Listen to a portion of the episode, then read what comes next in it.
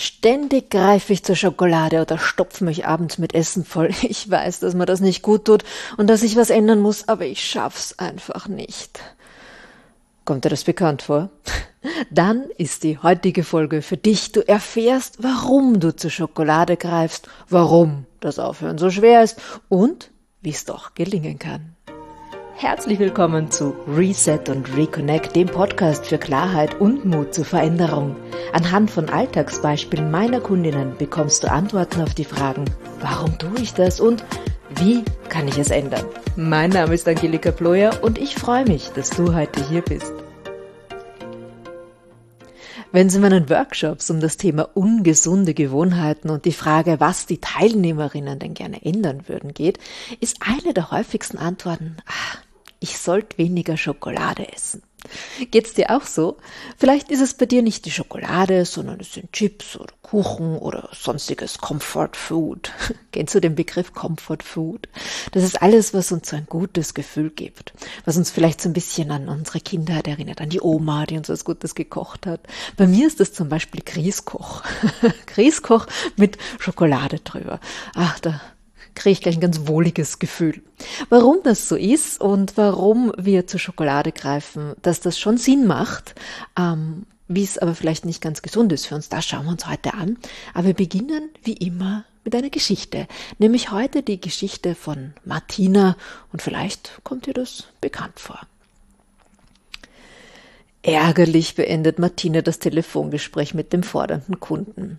Sie versteht ja, dass er frustriert ist, aber sie kann ja auch nichts machen und sie kann es nicht ändern, sie ist nicht verantwortlich, aber das war heute schon der dritte Anruf dieser Art. Ja, dass Kundenbetreuung nicht immer einfach ist, das, das hat schon gewusst, aber im Moment, da häufen sich die Beschwerden und jeder regt sich auf. Automatisch greift sie nach links in die Lade bei ihrem Schreibtisch und holt die Tafel Schokolade hervor, die sie für die ganz schwierigen und stressigen Situationen bereithält.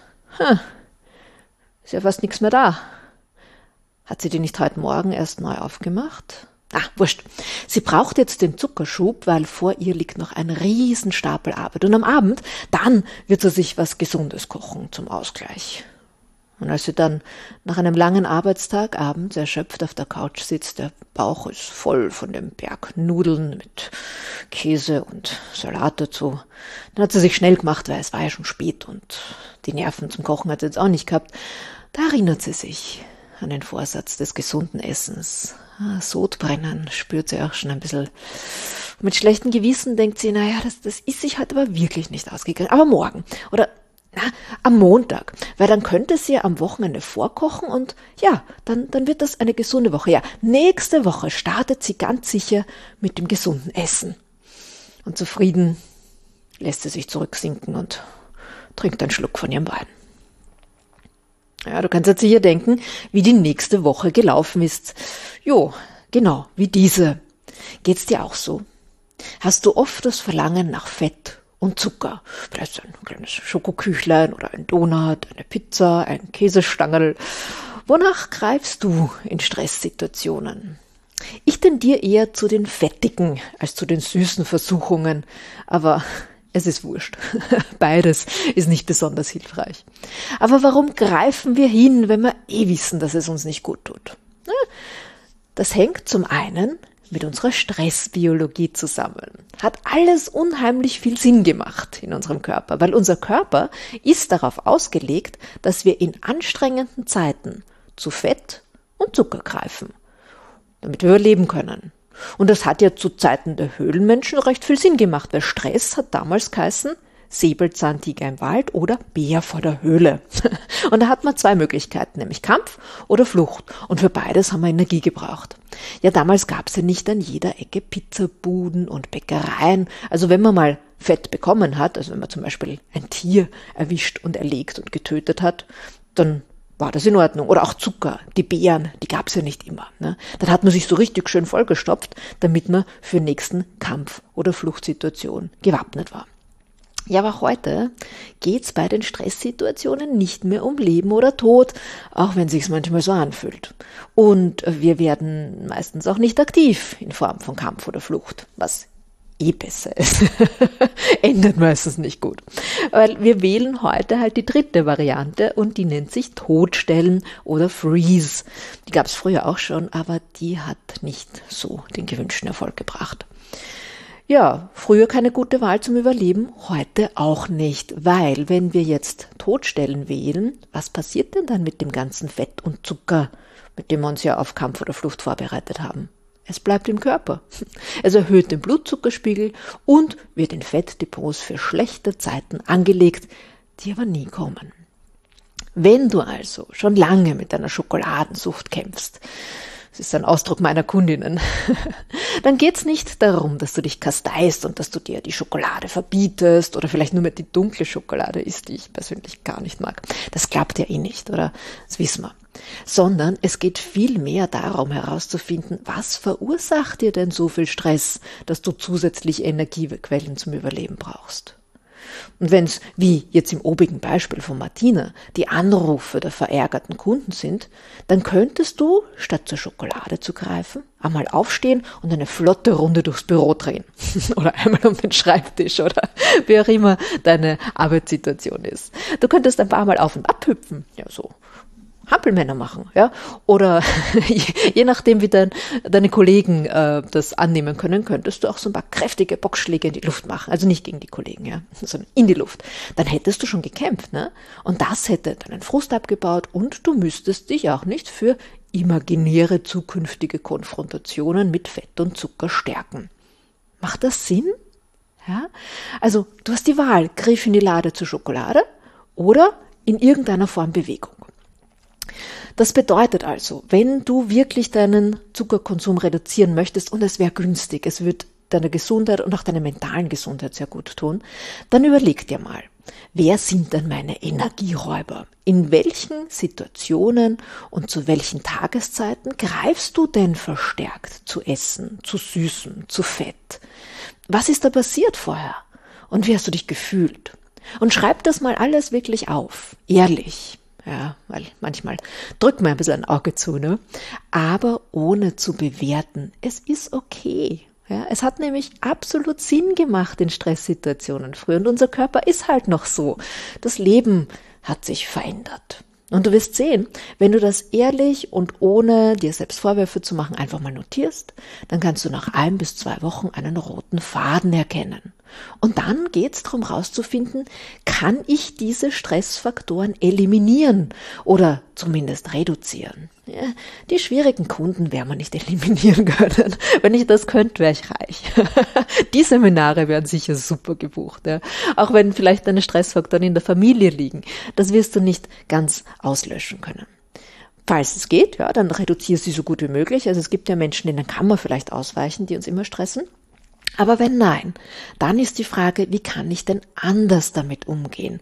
Nämlich, wie könnte ich zum Beispiel nach so einer Stresssituation, statt zu Zucker zu greifen, in Bewegung kommen, um dieses, diese Kampf- oder Fluchtenergie loszuwerden? Es gibt immer eine Möglichkeit. Also das wäre mal Punkt eins, unser Höhlenmensch in uns, der Fett und Zucker will. Und das kenne ich von mir wirklich sehr, sehr gut. Und da merke ich dann auch, oft ist mir gar nicht so bewusst, wie stressig mein Leben gerade ist, aber an meinen Essgewohnheiten erkenne ich es. Es ist sehr spannend, wenn man da mal ein bisschen sensibilisiert ist dafür. Ein zweiter Grund, den ich sehr interessant finde, warum wir verstärkt zu Essen greifen, ist unser Bedürfnis nach Geborgenheit und nach Sicherheit. Denke mal an ein Baby. Die erste und innigste Verbindung mit der Mutter oder mit der Bezugsperson ist über das Füttern. Und das ist egal, ob es jetzt gestillt oder über Fläschchen ist. Das Baby schreit, es wird versorgt. Es bekommt Aufmerksamkeit, Liebe, Zuneigung, Zeit. Ja? Und es fühlt sich dann mit der Mutter oder wer immer das Füttern übernimmt, verbunden. Und wir Menschen brauchen Verbundenheit im Leben. Und jetzt überlege mal, in welchen Situationen du zu übermäßigem Essen neigst. Da geht es ja gar nicht mehr so um Schokolade, sondern manchmal stopft man doch einfach Essen in sich rein, oder? Und man hat das Gefühl, man wird nicht satt. Das ist was, was ich von meinen Kundinnen auch oft höre. Ich, ich habe das Gefühl, ich werde nicht satt. Ja? Das ist so, ein, so eine Riesenleere, so ein Riesenloch. Und dann ist die Frage, was für ein Gefühl war denn da davor, dass du zu diesem Essen greifen musstest? Hast du dich vielleicht überfordert gefühlt? Allein gelassen? traurig, einsam. Dann ist das alte Muster aufgetaucht, das gesagt hat, also wenn wir, wenn wir was gegessen haben, dann war es immer gut. Ja, weil es war ja immer gut. Wir wurden gehalten, wir wurden geschaukelt, ja, dann war es gut. Ja. Und so wird halt Junkfood schnell zu Comfortfood, wie ich es ganz zu Beginn gesagt habe. Ja, dieses ah, sich wohlfühlen, geborgen fühlen. Aber das Problem ist halt, dass dieses schöne Gefühl der Geborgenheit durch Essen nicht lang anhält, weil erstens fühlt man sich so voll, also ich kenne das oft, wenn ich, passiert mir hin und wieder, weil ich bin auch ein Mensch, ja, und nachher denke ich mir, das war jetzt vielleicht nicht notwendig. Dann habe ich ein schlechtes Gewissen und mache mir Vorwürfe. Aber warum habe ich mich schon wieder vollgestopft? Und irgendwie hat man dann oft so ein Völlegefühl im Magen und gleichzeitig trotzdem eine Leere in sich. Und dann, dann beginnt der ganze Kreislauf von vorne. Also, es geht darum, wieder mal Bewusstsein zu schaffen. Nämlich, was bedeutet denn Geborgenheit überhaupt für mich? Das fragen wir uns als Erwachsene ja viel zu selten. Fühle ich mich gerade geborgen? Und das bedeutet nicht immer, dass wir einen Partner brauchen. Ja? Wir können uns auch selbst Geborgenheit geben. Nämlich, wie kann ich denn selbst gut für mich sorgen? Und wie kann ich mir selbst eine liebevolle Mutter sein oder Bezugsperson. Ich, ich sag Mutter, ja.